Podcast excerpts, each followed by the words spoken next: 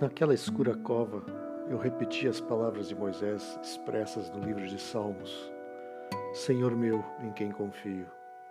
Caiam mil ao meu lado e dez mil à minha direita, e eu não serei atingido. Nenhum mal me sucederá, porque aos seus anjos dará ordens a meu respeito, para que me guardem em todos os meus caminhos. Pisará o leão. Eu invocarei o Senhor e ele me responderá. Na minha angústia ele estará comigo, livrando-me, glorificando-me, saciando-me com longevidade e me mostrando a sua salvação. A escuridão era quebrada pelo odor característico dos felinos e seus passos ao meu redor. De vez em quando, um deles roçava meu corpo. Os menores insistiam mais, como se me solicitassem um carinho, e eu o fiz.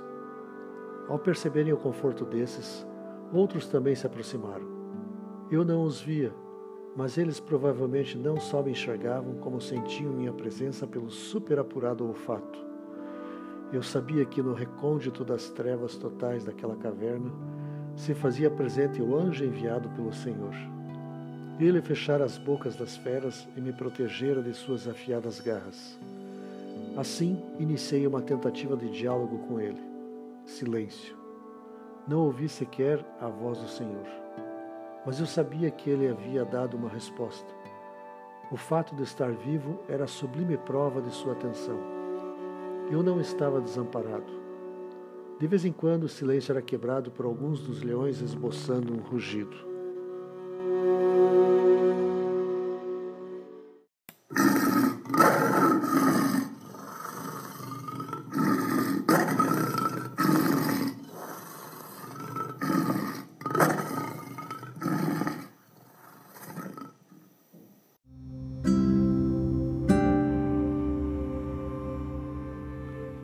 Talvez fosse uma conversa entre eles, tal qual a jumenta de Balaão.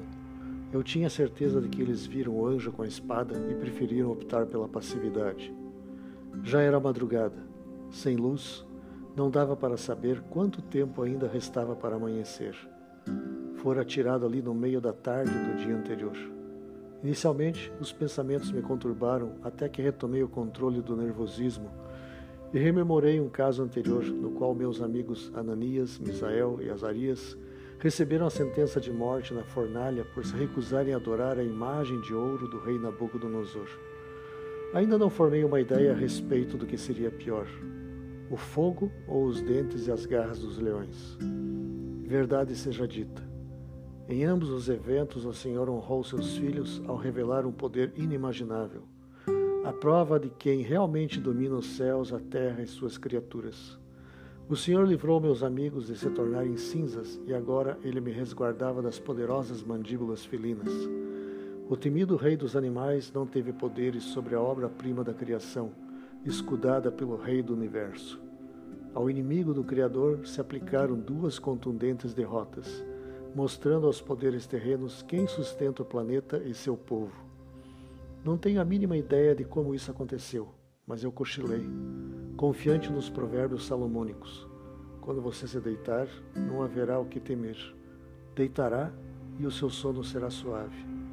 Sonhei que estava numa relva muito verde, próxima às muralhas de Jerusalém. Olhei para trás e um cavaleiro se aproximava, conduzindo ao lado um leãozinho.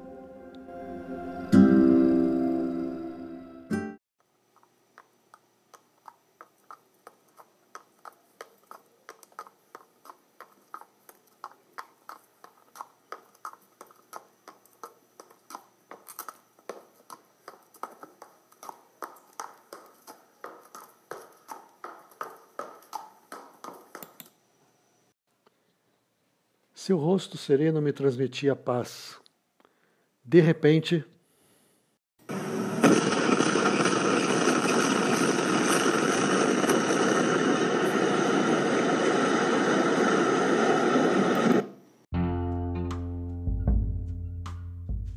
Um estrondo me obrigou a virar a face e testemunhar o desmoronamento de uma parte dos muros. Acordei sobressaltado. A mistura de acontecimentos daquele dia se transformou em pesadelo. Reinava um silêncio total. Era estranho, pois os leões são caçadores noturnos e deveriam se encontrar bem acordados. Isso comprovava outra vez o milagre do Senhor. Ele não consentiu sequer o incômodo dos leões diante de meu cansaço. Até então eu não havia observado um feixe de luz a cerca de quarenta côvados. Levantei-me e, procurando não pisar em nenhum bichano, esgueirei-me pela parede até aquele local. Ali estava uma pequena abertura junto ao teto, bem mais elevada do que minha altura, na qual se podia contemplar o estrelado céu da Babilônia por entre as quatro barras de ferro. Quando contemplo os seus céus, obra dos seus dedos, e a lua e as estrelas que estabeleceu, que é o homem que dele se lembre e o filho do homem que o visite? Fez-me, no entanto, por um pouco, menor do que o Senhor e de glória e de honra me coroou. Os céus proclamam a glória do Criador e o firmamento anuncia as obras de suas mãos. Aproveitei esse cantinho de tranquilidade para me assentar, voltar os olhos para aquela fresta e meditar nas histórias anteriores. Dois filhotes se aconchegaram entre minhas pernas.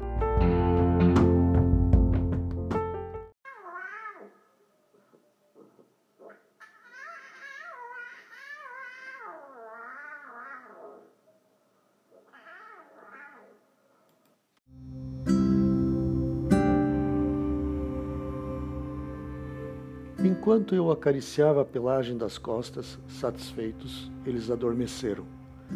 Mesmo os animais mais ferozes sentem a necessidade de demonstrações de afeto por parte dos humanos. São manifestações reveladoras de um mundo anterior, modificado pela ação do pecado. Mais do que antes nascia a certeza do propósito do Senhor para a minha vida. Eu desconhecia o que exatamente Ele requeria de mim naquele momento. Cabia-me apenas depositar total confiança nele e aguardar o desdobramento dos fatos. José e Moisés também haviam servido ao Senhor em condições adversas. Prodígios sobrenaturais do Senhor transpareceram na vida deles. Meu percurso e de meus fiéis companheiros não se demonstraram diferentes. Maravilhosas operações do Senhor esclareceram seus objetivos. Em nenhum instante cogitamos nos afastar de seus caminhos. Sua palavra nos acompanhava, gravada em nossos corações. Salomão escreveu que há caminho que ao homem parece direito, mas ao cabo dá em caminhos de morte.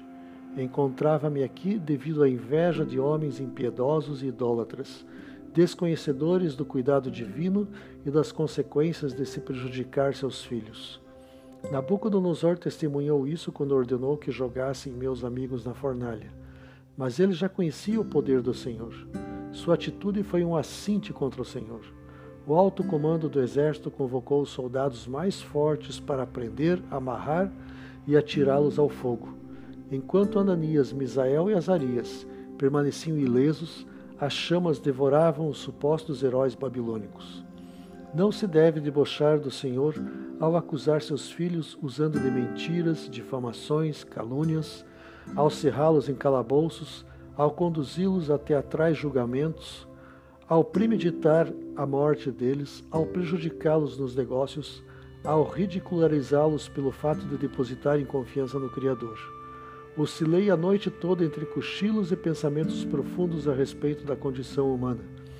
Aproximava-se o fim da madrugada quando adormeci pela última vez. Acordei com os primeiros raios de sol penetrando na cova pela abertura superior. Em seguida, ouvi uma voz conhecida me chamando. Meu amigo está vivo.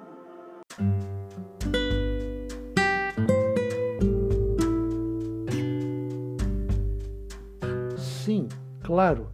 Era o rei Dario perguntando se o Senhor havia me livrado dos leões.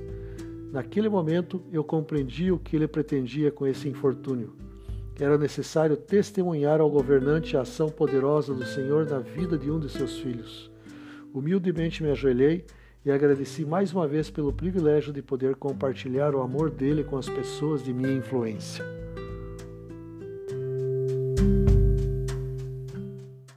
Livre para sempre voltará na próxima sexta-feira, às nove horas da noite. Que o Senhor o bendiga e até lá.